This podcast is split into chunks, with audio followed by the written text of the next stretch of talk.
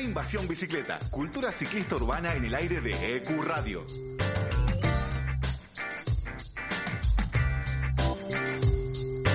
Con Matías Abalone y Chela Duarte.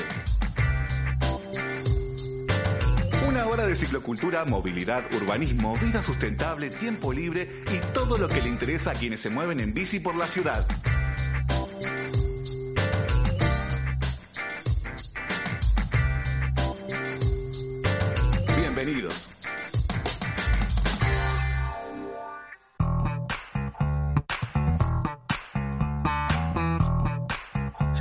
Noches, bienvenidos a un nuevo episodio de B Invasión Bicicleta, el programa de cultura ciclista urbana de EQ Radio. Mi nombre es Matías Abalone y hasta las 9 voy a estar junto con Chela Duarte.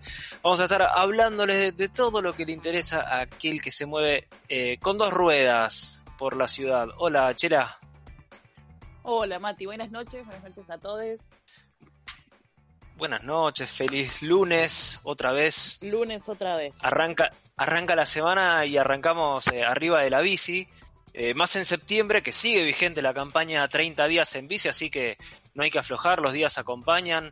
Está la verdad que ideal, súper para andar en bici. Sí, la verdad que el fin de semana estuvo hermoso, totalmente presto para, para pedalear. Vi mucha gente andando en bici, mucha gente también en la calle. Tre- tremendo, ¿viste? Sí, sí, la verdad que bastante, bastante intenso, pero bien, bien, bien. No vi aglomeración de gente, no pasé por Palermo ni ninguno de estos lugares para, como para evitar, viste, la indignación, pero, pero vi las plazas Claro. con la gente bastante, con bastante distancia, mucha, muchísima bici. Sí, mucha bici, mucha gente disfrutando de los espacios libres, de los espacios públicos. Eh, Yo que vivo en- Belgrano me fui para el lado de Parque Saavedra y, y también, como decís, mucha gente en la, en la bicisenda eh, que tengo en la puerta de casa. Era un, un- er- eran escenas surrealistas eh, unos meses atrás esta- estas escenas. Eh, así que bueno, nada, hay que disfrutarlo y esperemos que, continúe, que prenda esto de, de usar la bici todos los días. Eh, y sí, mucha gente disfrutando de, los espacios. Ahora, una de las cosas que, que reflexionaba este fin de semana era justamente cómo ahora se valoriza el espacio público, porque prácticamente no, no hay lugar a donde ir, no, no están abiertos los shoppings, eh, ni, lo- ni tampoco la posibilidad de desplazarse lejos. Cobra mucha relevancia, cobra mucha relevancia el hecho de, disfrutar de los espacios, ¿no? Sí, totalmente. ¿Sabes que hay algo que me llamó mucho la atención? Eh, estuve, tuve que ir a San Telmo, no estoy muy lejos, igual vivo en San Cristóbal. Y vi justamente esto, mucha apropiación, si se quiere, de... No, apropiación no, bueno, eh, sí, eh, la toma Sí, de alguna manera apropiarse. público. Sí, y también vi muchas muchas soluciones a esto de eh, la apertura de restaurantes y demás, donde vi que ya Sí. directamente cortaban calles, las, las mesas estaban bastante separadas, había bastante gente en San Telmo, pero igualmente estuvo, estaban bastante, o sea, el protocolo de distancia estaba bastante, eh, a ver, ¿cómo decirlo? Eh, acorde a la situación, a la cantidad de gente, ¿no? Y las plazas llenas, no hay nada que me dé más vida que ver una plaza, un parque lleno de gente. Sí. Totalmente. Y bueno, y acá estamos haciendo este programa que si quieren dejarnos algún mensaje, alguna sugerencia, ¿cómo, cómo pueden hacerlo? Bueno, nos, eh, nuestras vías de contacto son en Instagram, estamos como arroba invasión bicicleta. En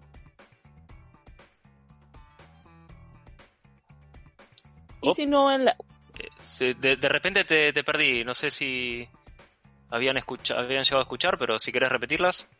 Ah, bueno, Dani, perfecto, porque no no no sé si me están escuchando ahora bien.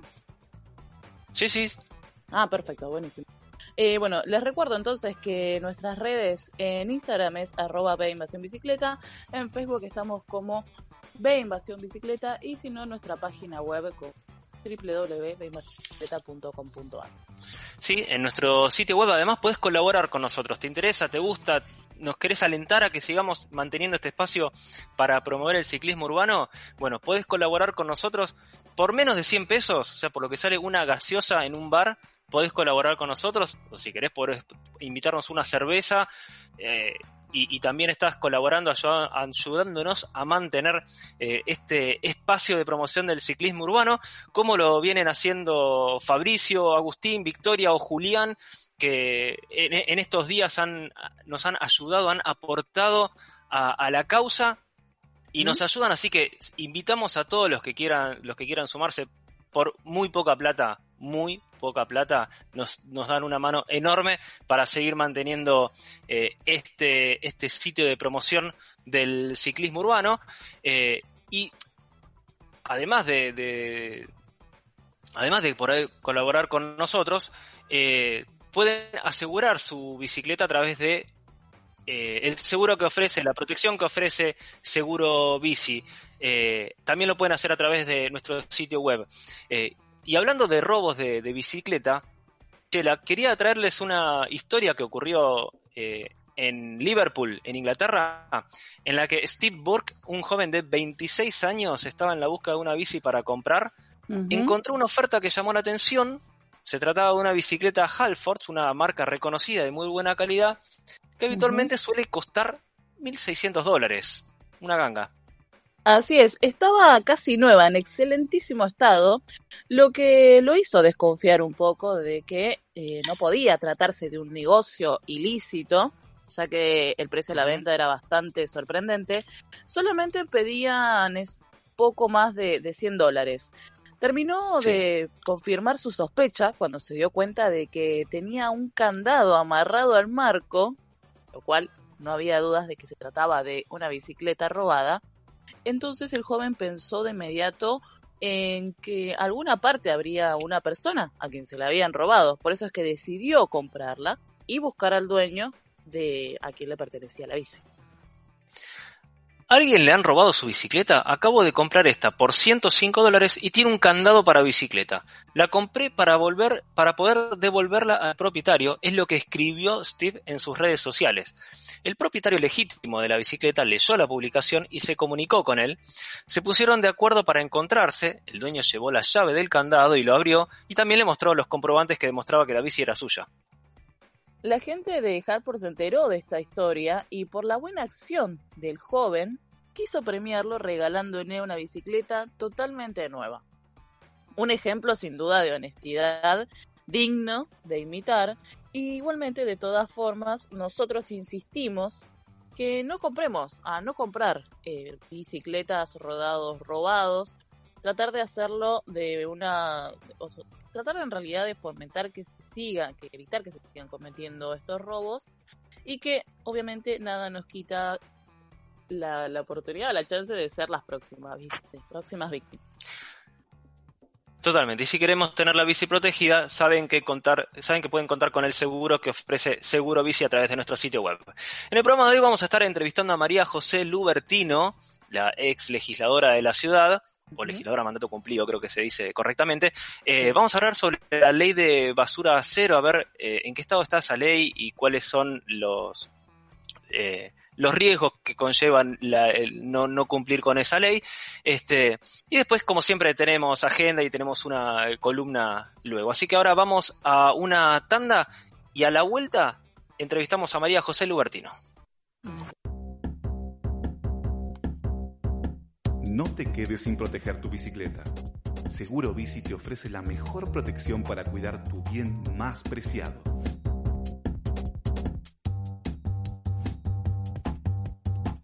Cobertura por robo en la vía pública.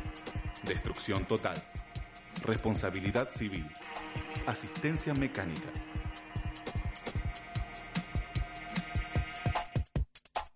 Ingresa a deinvasionbicicleta.com.ar barra seguro bici, completa tus datos y un asesor se pondrá en contacto para ofrecerte las alternativas de cobertura más convenientes para proteger tu bicicleta, bici eléctrica o monopatín.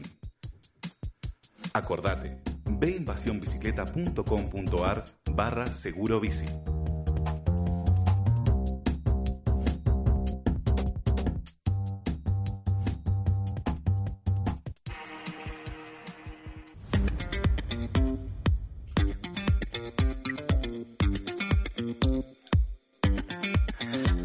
Muy bien, volvemos a B Invasión Bicicleta y ahora estamos en línea con María José Lubertino. Ella fue legisladora de la ciudad, es licenciada en Derecho Ambiental. Hola María José. Hola, ¿qué tal? ¿Qué tal? Yo soy, abogada. ah, perdón, abogada ambientalista. Sí, ahí está. Bien, vale la, corrección. Muchísimas gracias por, eh, por, esta, por habernos atendido para Invasión Bicicleta. Eh, al principio del programa anunciábamos que íbamos a hablar sobre la ley de basura cero. Yo hace poco había tenido la oportunidad de escucharla a María José eh, en una reunión que, en la que participó para la Comuna 12, en la que hablaba, entre otras cosas, de el cumplimiento de la ley de, basura cero y la verdad que son, es, un, es un tema que no está todos los días, eh, digamos, en, en, la actualidad, en la, en la, actualidad diaria, pero eh, me hace pensar que es como una especie de, de, bomba de tiempo, no, no darle, no prestarle la, atención a, a, estos temas, porque siempre hay, digamos, algo en la coyuntura que, que es más prioritario. Eh, ¿Querés contarnos un poquito primero de qué se trata o en qué consiste la ley de basura cero? Bueno, la ley de basura cero es una ley que se aprobó en la ciudad de Buenos Aires hace muchos años y que después se fue cada vez restringiendo un poquito más. ¿no? Es una ley aprobada en el año 2006, la ley 1854, que recién fue reglamentada en mayo del 2007. Y que Perdón, ¿en qué año no, no, bien? Los residuos ¿Se escucha o rebota? Yo escucho con eh, mucho... sí, yo te estoy escuchando como un poco bajo. Eh, no, no, no, llegué a entender bien en qué año, en qué año se sancionó la ley. A ver si, si, si nuestro operador puede mejorar a ver un, poquito el retorno. Eh, de nuevo, no, no te, no se llegó a escuchar. rebota el retorno, eso es lo que digo. Ah, ok, a ver si, si el operador nos puede dar una, una mano con esto. Eh, si ustedes me escuchan bien, yo puedo hablar bien y ahora no tengo más retorno. Está perfecto. Ah, está perfecto. ¿Te, escucha perfecto? Sí, sí. Sí, sí, te escuchamos. Bueno, entonces, eh, lo que estaba diciendo es que la ley de basura cero es una ley del 2006 que planteaba la adopción de medidas dirigidas a la reducción de la generación de residuos lo que se llama la recuperación y el reciclado, así como también la disminución de la toxicidad de la basura y la asunción de la responsabilidad por parte de los fabricantes de los productos que generan y de los envases y de las pilas y de todo lo que tiene que ver con después si puede ser recuperado o se convierte en basura. O sea, lo que la gente tiene que diferenciar es que basura es lo que se va a terminar enterrando y residuo puede ser recuperado, reciclado y reutilizado, ¿verdad? Entonces, bueno, la idea eh, ha sido durante todos estos años la reducción progresiva y había una serie de metas este, que no se fueron cumpliendo ni en el 2010, ni en el 2012, ni en el 2017, porque esto requiere fuertemente educación ambiental y también requería que hubiera eh, contenedores diversificados. ¿Ustedes me están escuchando bien? Sí, sí, sí, te estamos, te estamos escuchando bien. Entonces, como ustedes podrán apreciar, en la ciudad de Buenos Aires ya tenemos contenedores diferenciados que permiten eh, residuos húmedos y residuos secos. Y las cooperativas de los que antes eran los cartoneros, que se convirtieron en cooperativas de recicladores urbanos, levantan los residuos secos que ahora se vuelcan todos mezclados. Nosotros tiramos juntos plásticos, cartones, vidrios, eh, metales, todo lo que puede ser seco y reciclable en otros países del mundo hay una mayor contenerización diversificada. Vos viste que hay países que tienen separado vidrio de plástico, de cartón, porque eso facilita también muchísimo más y abarata costos. Pero la idea es que hay muchísimas cosas que pueden ser recicladas, que a veces la gente, por no pegarle una lavadita, eh, lo tira sucio, con comida o con restos de comida, junto con los residuos húmedos. Y lo que complementa esto es que también se puede hacer lo que se llama compostaje, con los residuos húmedos de hortalizas, de carne, de pescado, de huevo, de cáscara de huevo, todo eso se hace compost, que es un fertilizante para la tierra.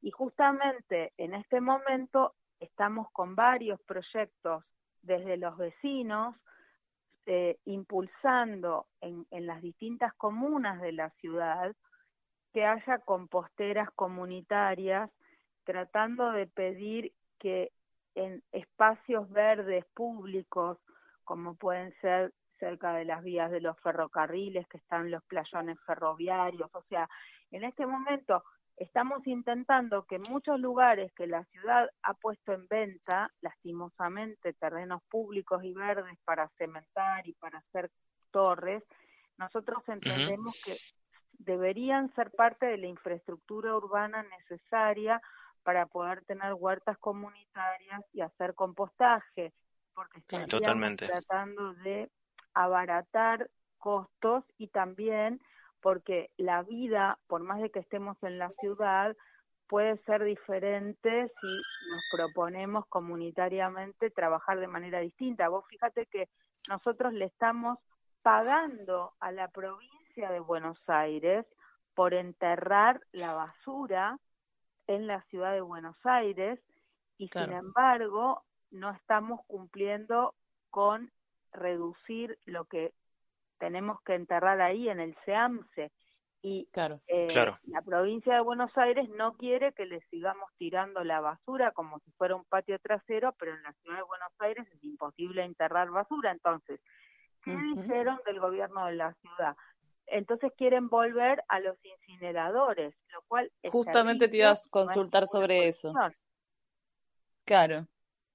Justamente, María José, discúlpame que te interrumpa, eh, te quería consultar por eso, porque había, de, creo que fue en diciembre del año pasado, que eh, se, se, vio con mucha intensidad la, la, gestión o en realidad el proyecto de querer volver a, a, los incendios, a incendiar basura, lo cual es extremadamente tóxico. ¿En qué quedó esa situación hoy en día? No solo eso, sino que la legislatura este proyecto del Ejecutivo, de la RETA, aprobaron lo de la incineración y se inició un juicio de amparo, no solamente por parte de los recicladores urbanos, sino también por un montón de organizaciones ambientalistas, porque nosotros eh, pusimos en la ley de basura cero la prohibición de incinerar.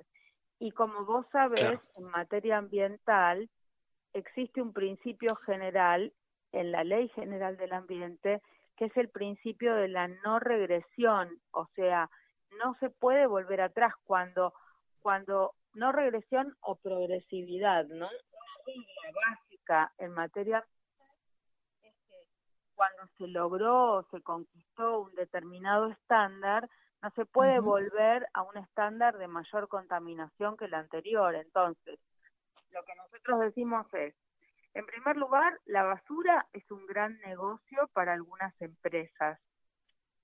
Vos fíjate que a pesar de que estamos en la ciudad de Buenos Aires con esa doble contenerización, las empresas no entran en las villas, por ejemplo, y no limpian y se hacen basurales dentro de los barrios más humildes de la ciudad. Por otro lado, con lo que se gasta con lo que se gasta pagándole por enterrar a la provincia de Buenos Aires, con lo que se gasta en las empresas privadas. De las cinco zonas hay cuatro que son privadas. A su vez, este, hay un, un, un tongo, un curro, no sé cómo decirlo, que es el siguiente. La primera ley de basura cero, la del 2006, establecía que todo debía separarse y parte era para los recicladores y lo húmedo es lo que se va a enterrar y se lo llevan las empresas. Pero hubo una modificación a esa ley que estableció que los grandes consumidores, los grandes usuarios, los grandes generadores de residuos, que básicamente son los shoppings y las cadenas de comida rápida, ellos pueden entregar directamente a las empresas. Entonces, ¿qué pasa? Eso por un lado perjudica a las cooperativas de recicladores porque les quita les quita muchísimo material que podría ser reciclado, pero por el otro lado también nos carga a nosotros, los vecinos y vecinas que pagamos impuestos, y hace que tengamos que pagar más ABL, porque en definitiva terminamos pagando contratos multimillonarios a las empresas que se llevan esos residuos para enterrar. ¿Me explico? Claro. son empresas vinculadas a los propios shoppings y a los negocios de comida rápida. O sea que es todo como ellos hacen más basura que el resto de los mortales, pero ellos ganan de hacer más basura porque ellos mismos tienen la empresa que se lleva los residuos.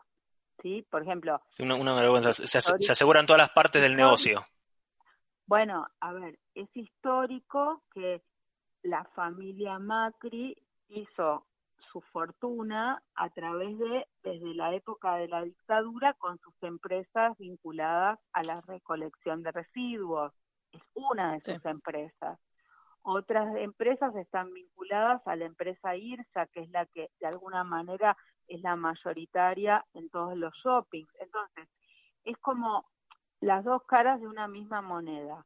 Nosotros tenemos como ciudadanos que tener una conducta que permita reciclar, reutilizar y compostar y también eh, averiguar quién es la cooperativa que atiende en nuestro barrio, coordinar con ellos. Aunque estemos en pandemia, el gobierno de la ciudad no hacía la recolección diferenciada.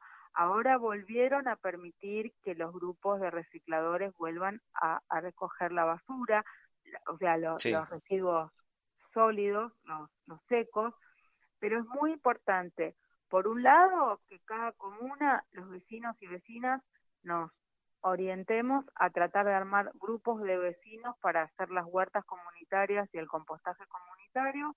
Esto no es imposible, en muchas partes del mundo la propia gente lo hace en sus balcones o en sus terrazas, pero también está bueno hacerlo colectivamente y comunitariamente. Y por supuesto, contactarnos con el grupo de recicladores de nuestro barrio para entregarle la mayor cantidad de residuos sólidos, secos y lo más limpios posibles, porque también a veces la gente tira cosas que no se deben tirar y tenés que saber que del otro lado hay una persona que va a ir a revolver esa, esa bolsa que vos tiraste. Entonces, no cuesta nada limpiar el de yogur, limpiar... limpio, limpio, claro. Pero perdóname María José, porque también, digamos, hay una falencia desde el lado del gobierno en cuanto a campañas de comunicación, porque si bien esta ley está vigente, eh, y, hay una responsabilidad nuestra como ciudadanos y ciudadanas de, hay una parte que nos toca a nosotros para el cumplimiento de esta ley, no hay campañas de comunicación fuerte más allá, de, o sea, las campañas de comunicación son muy livianitas de separar tus residuos, pero eh, si, uno no se interioriza eh, por motus propio, eh, e, esto no está claro de cómo debemos separar, qué, qué, qué, es lo que va en una bolsa, qué es lo que va en otra, qué es lo que sirve, qué es lo que no. también es como que falta una campaña de concientización fuerte, ¿no? Falta información, yo creo que más que nada hay buena información para los chicos en el colegio, en general a los chicos se les da más información porque la dan los docentes, porque es parte de la formación, mm. pero los adultos no lo saben y hay mucha gente muy descuidada, pero sin embargo hay otra mucha gente cada vez más involucrada. Eh, lo que pasa es que, bueno, hay que mirar primero en los edificios. Eh, hay muchos porteros que ya están formados. Este, de hecho, el Twitter trata de capacitar a los porteros sobre este tema, los encargados de edificio, pero lo importante es que se puedan desde cada departamento o desde cada casa armar bolsitas distintas en la cocina que vos puedas salir y tener con tus recicladores que pasan por tu cuadra, por tu manzana. Es una gran oportunidad este desastre que nos pasa de la pandemia, porque al tener que estar más tiempo en la casa, uno a veces puede hacer algunas tareas que normalmente si sale a las 7 de la mañana y vuelve a las 10 de la noche desde una oficina, a veces no se puede tomar el tiempo de mirar o de prestar atención. Entonces es un buen momento para arrancar con los buenos propósitos de poder separar la basura, poder reciclar, poder separar lo que uno le da a los recicladores y lo que este si si uno se lo propone mi, ejercicio personal en mi familia y en mi casa es mucho más lo que se puede reciclar que lo que terminas tirando como residuo. Sí. claro. Eh, es, como es como todo hábito, una vez que uno se acostumbra, se, se adquiere y, después sale naturalmente. Es así, y además, este, a ver, uno porque es un vago y, le cuesta le cuesta lavar los platos y te imaginas que le sumas tres cachirulos más de que pero bueno si vos conoces a la persona que viene a, a retirar tu, tu residuo eh, y entablas una conversación y tenés una, un vínculo con la persona que pasa de, de, los, de las cooperativas, también te da un poco de vergüenza tirar cosas sucias, ¿entendés? Entonces no te cuesta, no es demasiado el esfuerzo. Si nosotros sabemos el daño que hacen los plásticos tirados en el mar, enterrados en la tierra, que no se destruyen por los siglos de los siglos, la verdad que no cuesta lavar el, frasquito de la botella de no sé qué de plástico y tirarlo Totalmente. como corresponde para que pueda ser reciclado. Y el paso que sigue es esto del compostaje, que es un poquito más complicado porque estamos hablando de residuos de comida húmedos, pero si hubiera información, es muy sencillo compostar, es muy sencillo en una plaza, en, en un baldío, en... En, en, los balcones mismos también. Son los playones de los ferrocarriles, que la ciudad está atravesada por ellos y no se requiere demasiada tierra. Así que bueno, en eso estamos y los que los que se quieran sumar estamos trabajando en la red de defensoras del ambiente y el buen vivir a nivel nacional, pero en particular en la ciudad de Buenos Aires tenemos un grupo que nos pueden seguir en, en Twitter, red, o sea, es como red de A B B, larga B corta, que es Red de Defensoras del Ambiente y del Buen Vivir. También estamos en Facebook, en Instagram. Y bueno, ahí estamos con nuestro proyecto de huertas en cada una de las comunas y, también eh, para hacer compostaje en los barrios. Pero esto es algo que va a ser un boom, va a ser un boom porque es como la bicicleta. Ustedes me van a entender lo que les digo porque ustedes también han hecho docencia con el tema, todavía cuesta, pero va avanzando y la gente cada vez se da cuenta que es mejor, es más barato, claro. haces ejercicio, qué sé yo. Obviamente no todo el mundo podrá tomar una bicicleta, hay personas que no podrán, pero va a haber como una masividad y, y el tema se va a instalar cada día más. Y, y lo mismo nos pasa con los hábitos que tienen que ver con reciclar, reutilizar, eh, tirar limpio, eh, compostar. Eh, creo que me parece que la vida saludable en las ciudades va a depender de conductas individuales, pero también tiene que haber políticas públicas. Y como vos bien decís, Obvio. Totalmente. falta información para el tránsito, falta información para respetar al peatón, respetar al ciclista y falta información de educación ambiental. Pero bueno, estamos Hay un... nosotros a veces reemplazando lo que tiene que hacer el Estado. Claro, me parece, María José, que hay algo muy bueno eh, en todo este cambio de paradigma que es generacional en cuanto a, a, las niñas y adolescentes que ya vienen con una conciencia mucho más marcada de esta consigna que se viene escuchando mucho, que no hay un planeta B, eh, ya generando conciencia desde la, la, basura que generan, lo cual eh, en algún momento en las escuelas, a mí particularmente me ha pasado con mi hija, que ha tenido en tecnología una materia que tal vez uno no podía llegar a, vincularlo, eh, viendo temas de, de, de, las tres R's, del reciclaje, de la reutilización. Así es. Eh, me parece que, que... son los, los chiques los que le vienen y les explican a, a los padres y les madres. Sí, totalmente. este, es, es un cambio generacional, pero ¿viste? No, no tenemos que esperar a que sean ellos. les adultos también tenemos que hacernos cargo de acelerar. O sea, para mí es un cambio generacional bárbaro, pero es un cambio de cabeza que nos tenemos que todos hacer. Y, esto también tiene mucho que ver con la pandemia, o sea, estamos comiendo, esto también tiene que ver con qué comemos, quién decide qué comemos, comemos productos industrializados, o sea, las ciudades se han convertido en cemento, plástico, autos, ¿entendés? O sea, cómo agrotóxicos. de este circuito es posible, es posible. No te digo, y tampoco te estoy diciendo hacernos todos hippies y, todos practicar yoga, cosa que yo hago, pero quiero decir, no, no hace falta que todo esté en este nivel, pero sí determinadas conductas saludables de comer mejor, comer sin agrotóxicos, elegir o, o algunas cosas uno mismo las puede producir o la comunidad donde estamos. nosotras creemos que hay que reurbanizar las ciudades, reurbanizar sería el concepto, y desconcentrar. No se puede vivir en una ciudad o en un AMBA o en una región metropolitana con semejante cantidad de habitantes.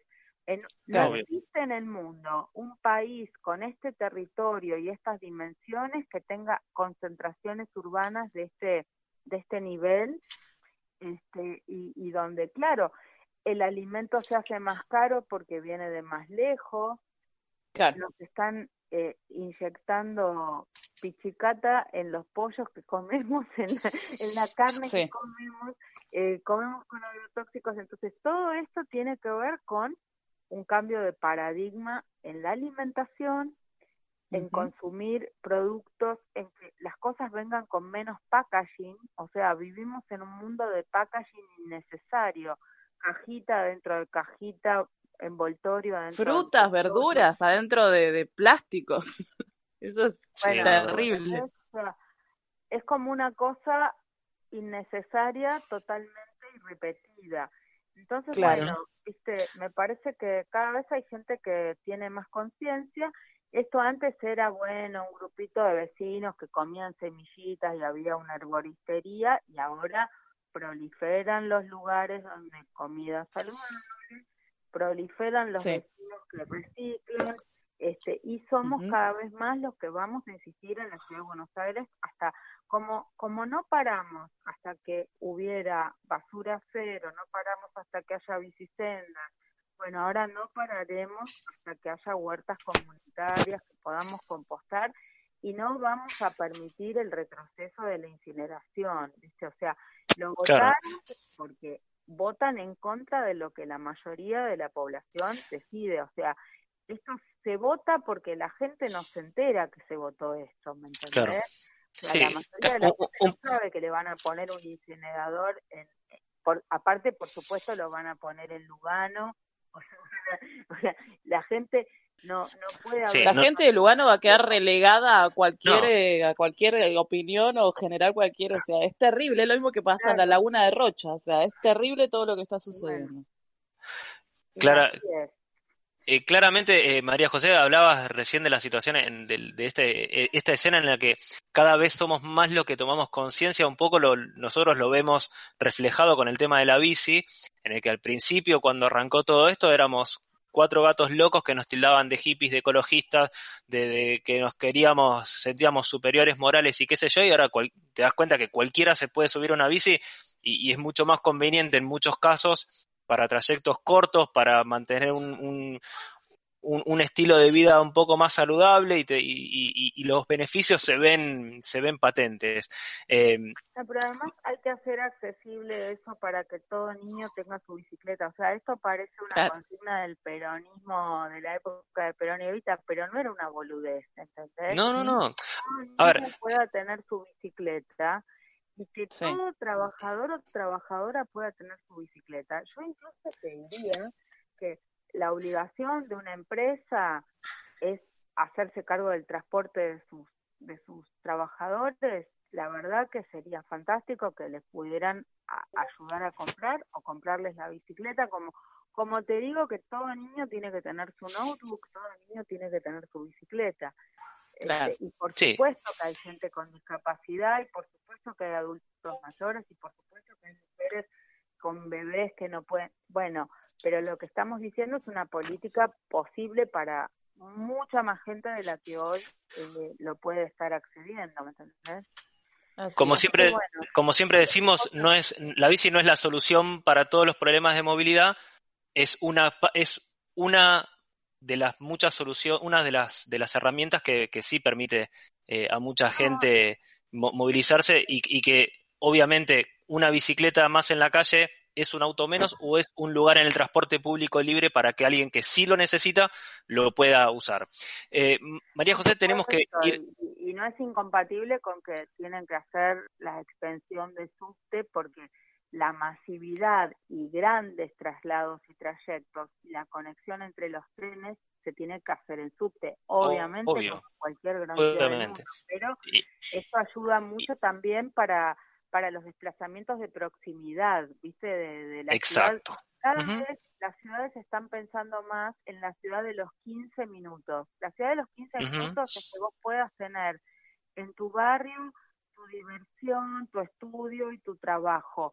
Y lo ideal sería eso y no que inhumanamente una persona viaje dos horas para llegar a trabajar. Eso también hay que irlo pensando y repensando cómo se cómo se vive y se trabaja en el mismo lugar con oportunidades.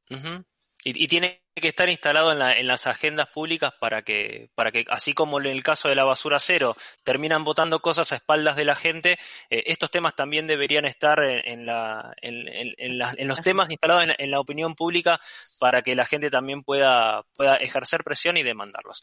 María José, eh, te agradecemos muchísimo. Ya, cuando se votan esas cosas en contra de la gente, es porque además hay negocio atrás de eso, no es ingenuo, no es que no, saben, totalmente. no es que no saben que contamina. ¿Entendés lo que te digo? Hay intereses creados que justifican esas movidas más allá de la poca conciencia ecológica que podrán tener algunos, pero eso es un poco así. Bueno. Exacto. María, María José, te queríamos agradecer muchísimo por este tiempo. La verdad que nos excedimos mucho del tiempo que teníamos previsto, pero porque la, charla es, sumamente interesante, la extendríamos mucho más, pero bueno, ahora sí, ya no tenemos más tiempo, así que...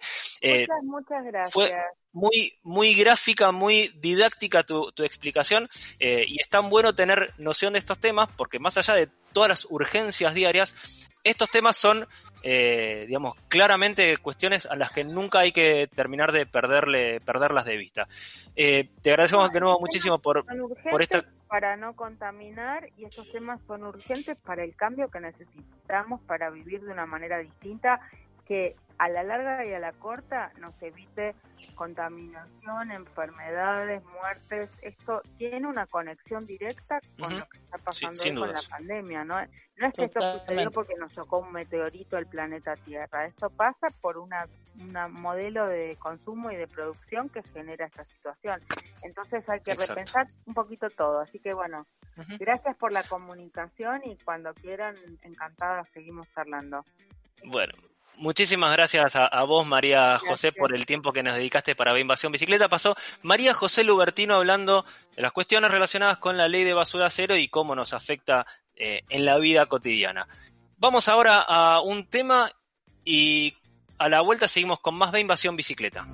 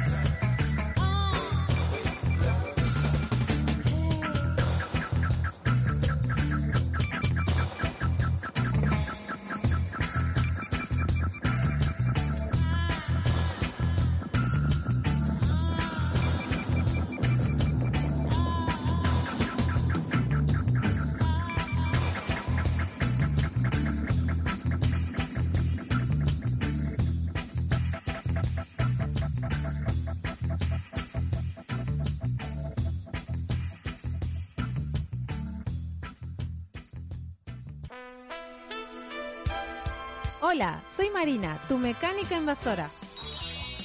Es importante que cada tres años o en caso de un golpe fuerte cambiemos nuestro casco, ya que el material con el que está hecho pierde efectividad.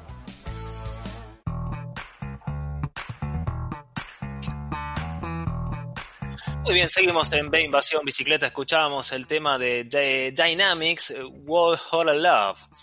Chela, seguramente habrás visto la imagen esa que es tan gráfica respecto al espacio que ocupan los distintos modos de transporte en el que hay 60 personas, ¿cuánto espacio ocuparían adentro de autos? ¿Cuánto espacio ocuparían en bicicletas? ¿Cuánto espacio ocuparían en eh, colectivos o tranvías? No sé, seguramente la, tenés presente. Eh, bueno, yo cada vez que veo esa imagen pienso eh, si en la opinión pública pasa lo mismo, que poca gente hace mucho ruido y termina silenciando a, eh, la a una mayoría silenciosa que opina otra cosa. Eh, ¿Será que una mayoría silenciosa termina cediendo frente a la presión de esa minoría ruidosa? Em, al menos eso surge de una encuesta que se realizó como parte de la campaña Bike is Best de más de 50, donde más de 50 organizaciones y empresas del sector del ciclismo de Inglaterra han descubierto una mayoría silenciosa de los británicos que respaldan la infraestructura de vieja de mm, viajes activos, pero que también están siendo acallados por una minoría muy activa que ha logrado que algunos sean revocados. Una investigación arrojó que el 77% de las personas apoyan políticas para alentar el ciclismo y la caminata en los lugares donde viven. Por cada persona que se opone, hay 6,5 personas a favor. En algunas ciudades del Reino Unido se crearon ciclovías temporales para permitir el distanciamiento social, pero después de las quejas de automovilistas y activistas y políticos locales han sido removidas. Así es, afirman que la, la, encuesta mostró que si bien la mayoría de la gente piensa que las ciudades serían un lugar mejor si más personas usaran la bicicleta, más de tres por cada uno que está en contra, también advirtieron que quienes apoyaban menos la idea eran más hostiles que ellos. El 65% cree que los niños deberían poder jugar en la calle sin el peligro de que los coches los atropellen, lo cual es, tiene muchísimo sentido. Y muchos barrios, sí, muchos barrios están planteando o planeando zonas de tránsito calmo, pero han comenzado a toparse exactamente con este tipo de oposición local que mencionamos más arriba, El 66% no está de acuerdo en que no hay nada que se pueda hacer para evitar los daños provocados por vehículos, lo que demuestra que la gente no ve los problemas de tránsito como si fuera un hecho consumado al que hay que resignarse. Del mismo modo, el 71% tampoco está de acuerdo con que no se puede hacer nada para evitar los perjuicios de la contaminación del aire causada por los vehículos. Igualmente hay 10 personas que apoyan las medidas para fomentar el ciclismo y la caminata por cada una que se opone. En el grupo, es que es un grupo de edad de un rango etario de 18 a 24 años, mientras que en el grupo mayor a 55 se reduce a un 4,5 personas que están a favor por cada una que está en contra. Los jóvenes de 18 a 24 años creen en una porción de 5 a 1 que en su país sería un lugar mucho mejor si más personas anduvieran en bicicleta. Adam Tranter, alcalde de ciclismo de Coventry y portavoz de la campaña Bike is Best, dijo, la pequeña minoría que está obsesionada con su derecho a conducir está haciendo que se escuchen sus reclamos de manera más agresiva. Ahora, si la mayoría silenciosa quiere ver cambios positivos en el entorno, deben actuar ahora o enfrentar el regreso a la vieja normalidad con calles contaminadas y peligrosas. Cualquier similitud con la realidad es mera coincidencia. Cuando se propusieron por primera vez las calles de 40 kilómetros por hora, los grupos a favor del auto se volvieron frenéticos, tal como lo están hoy, Em, en 2017 los datos mostraron que la proporción que se oponían o se oponen fuertemente a los límites de la velocidad en zonas residenciales eran solamente del 10%. Lo mismo está sucediendo aquí con las medidas que favorecen que más personas se desplacen en bicicleta o caminando. Nadie está diciendo de que todos los viajes se puedan recorrer en bicicleta o a pie, pero muchos de nuestros pueblos y ciudades están experimentando congestiones no debido a los carriles para bicicletas, sino porque las personas usan sus automóviles para viajes cortos.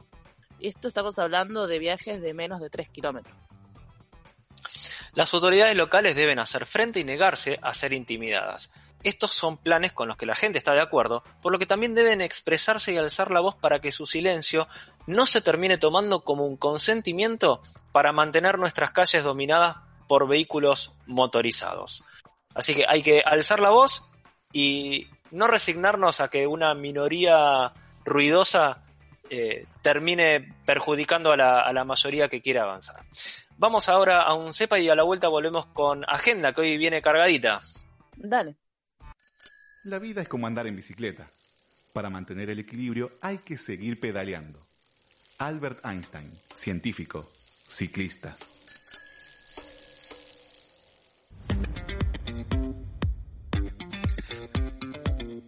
Vamos con la agenda ahora. El próximo miércoles 16 de septiembre a las 20 horas, Urban Cycling Institute organiza una nueva edición de Cities Revolution, presentando los cambios acontecidos en relación a la movilidad en bicicleta en la ciudad de Bogotá, Colombia, con referentes locales del activismo ciclista. El viernes 18 a las 19, Argentina en Bici invita al conversatorio virtual Ciclovías en Avenidas en su canal de YouTube oficial que es youtube.com arroba Argentina en Bici todo junto, el cual es un evento que anticipó de lo que será, es un anticipo en realidad de lo que será el décimo Foro Mundial de la Bicicleta en Rosario en 2021. El 16, el 21 y el 22 de septiembre, el Ministerio de Ambiente y Cambio Climático de la provincia de Santa Fe invita a participar del primer conversatorio por la Semana de la Movilidad Urbana Sustentable, con la participación de Mariana Salvador, que es la alcaldesa de bicicletas de la ciudad de Santa Fe. Así es. Y el 21 y el 22 de septiembre se va a llevar a cabo la cumbre por el Día Mundial Sin Autos 2020, donde se van a debatir las formas de acelerar la transición a centros urbanos sin tráfico, como en Londres y obviamente en todo el mundo. Toda la información de estos eventos la pueden encontrar en nuestro sitio web beinvasionbicicleta.com.ar barra agenda. Ahí van a encontrar todos los links para conectarse y conocer todos los detalles de estos eventos. Vamos a la tanda y ya volvemos para el cierre del programa. Dale. Si te gusta nuestro programa y querés seguir apoyándonos para brindarte el mejor contenido relacionado al ciclismo urbano, entra a deinvasionbicicleta.com.ar y entérate cómo podés colaborar con nosotros, por lo mismo que te saldría invitarnos una cerveza.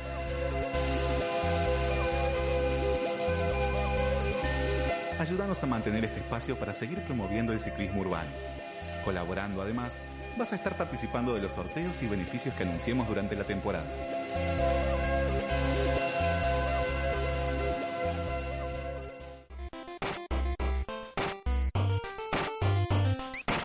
¿Visitaste nuestro sitio web?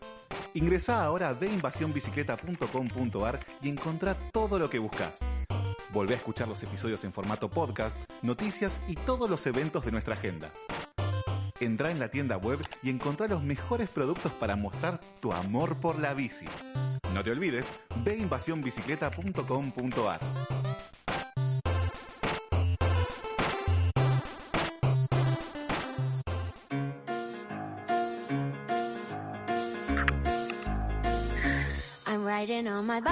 Muy bien, vamos terminando el programa de hoy. Eh, un programa con un tema, como decíamos, si bien no es de la, actualidad, esa rabiosa que aparece en los titulares de todos los programas de los canales de noticias, eh, es un tema que siempre está ahí latente y que eh, hay que empezar a darle bolilla, ¿no, Chela? Sí, totalmente. Creo que mm, la pandemia, además de, todo lo que está sucediendo, nos tiene que dejar eh, una conciencia, en realidad poder llegar a generar un poco más de conciencia. Nadie dice que te hagas vegano del día a la noche. Sería lo ideal, no te voy a mentir, no les voy a mentir.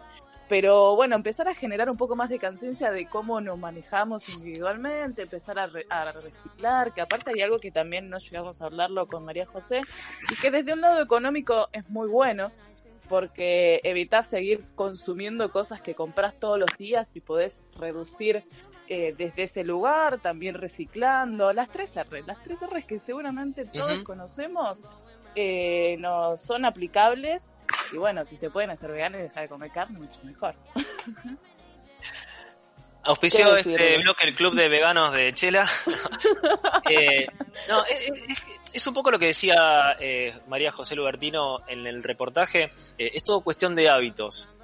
vos empezás a separar la basura en reciclables, no reciclables, después te das cuenta, vas aprendiendo cómo hacerlo, te, te vas equivocando en el camino, vas mejorando eh, como decía ella, si tenés contacto con la persona que recibe esos residuos, es mucho mejor porque te puede dar eh, consejos, te puede decir qué, tenés que hacer para mejorarle también la labor a ellos. Eh, si aprendes a compostar ni hablar también, vas a ver que la basura que se termina enterrando, o sea, la basura que realmente va a terminar en el camión de residuos, es muy poca. Este, y eso en definitiva va a tener un impacto positivo porque es menos basura que se entierra, en este caso en la provincia de Buenos Aires, pero eh, es el, legado, el legado de impacto negativo que le dejamos a, las generaciones venideras, eh, es, toda esa basura ahí enterrada. Este, y de alguna manera, eh, la columna que, de la que hablamos después, esta, de esto de la minoría silenciosa, yo cuando la escuchaba a, a Lubertino pensaba en se, me estaba adelantando a lo que veníamos a, lo que íbamos a hablar después de esta minoría silenciosa, porque es muy cierto, los temas que son beneficiosos para la gran mayoría, muchas veces uno los acepta como si fuera lo normal y los que se oponen terminan siendo muy pocos pero que gritan muy fuerte. Y eso eh, está claro en el, en el caso cuando lo vemos eh, relacionado a la bici y a la infraestructura ciclista, eh, cómo uno escucha el, llanto eh, casi infantil de los automovilistas, ahora que ahí les pusieron una ciclovía en Corrientes o en Córdoba, cuando en realidad venían, e, ese espacio no lo podían usar para circular porque había autos estacionados, este, y parece que se les viniera el mundo abajo, eh, parece que viene una rebelión de, ay, no voy a pagar más impuestos, no voy a pagar más patente, no voy a pagar más porque me quitan, eh, me quitan mi libertad para circular, cuando en realidad no es así, eh, pero no ven, el, no ven el beneficio de eh, que haya muchas más bicicletas andando en la calle para que ellos también tengan más lugar en, la calzada para usar el auto. En definitiva, se terminan beneficiando. No lo ven, no lo ven. Es, eh, son unos pocos que gritan, insultan, eh, se, manifiestan de una manera que parece que fueran muchos. Y, en definitiva lo que termina pasando es que terminan generando una, eh, una sensación en la, opinión, pública de que eh, va a tener un impacto negativo, los gobernantes seguramente lo medirán en votos, entonces obviamente van a querer tener, sacar su, tajada de rentabilidad política eh, y, tanto, tanto lío los, los quizás termina eh, convenciendo de no avanzar o, de no eh, de no hacer cambios que entre comillas irriten a esa a esa minoría ruidosa. minoría. Claro, sí, sí, sí, sí. Totalmente de acuerdo. Em, Chela, el miércoles a las 20 de la noche, ¿qué tenés que hacer? Bueno, eh, seguido del auspicio, sigo con el, espacio publicitario vegano y el miércoles tomo maldita transmisión a las 20 porque vamos a estar hablando sobre las leches vegetales que sacó la Serenísima, lo cual es más, es más nutritivo que te tomes un sorbo del riachuelo a que te tomes esa leche. Nada, eso solamente les voy a decir. Se las dejo picando el miércoles por EQ Radio, maldita transmisión a las 20, con el delirio de siempre, obvio. Excelente, bueno. Hicimos el programa de hoy en la producción Natalia Pereira Ortiz, en la operación estuvo Sebastián Fernández, en las redes Gianni Cantoli, en el contenido web está Emilia Fantacone y en el aire estuvimos Marcela Duarte, le dicen Chela cuando no le hablan enojada. Y quien les habla, Matías Avalones. Recuerden que este y todos los programas y reportajes los pueden escuchar en nuestro sitio web beinvasionbicicleta.com.ar y en nuestro canal de Spotify. Nosotros nos volvemos a encontrar como siempre el próximo lunes a las 8 de la noche aquí por EQ Radio. Buena semana. I'm going round the block. I'm singing to myself low. Uh, I'm counting purple flowers. And I'll do this for hours. Happy riding on my bike. I'm going round the block. I'm like an ice cream truck. I'm tasting all the flavors. I'm waving to my neighbors. Hi. While I'm riding on my bike.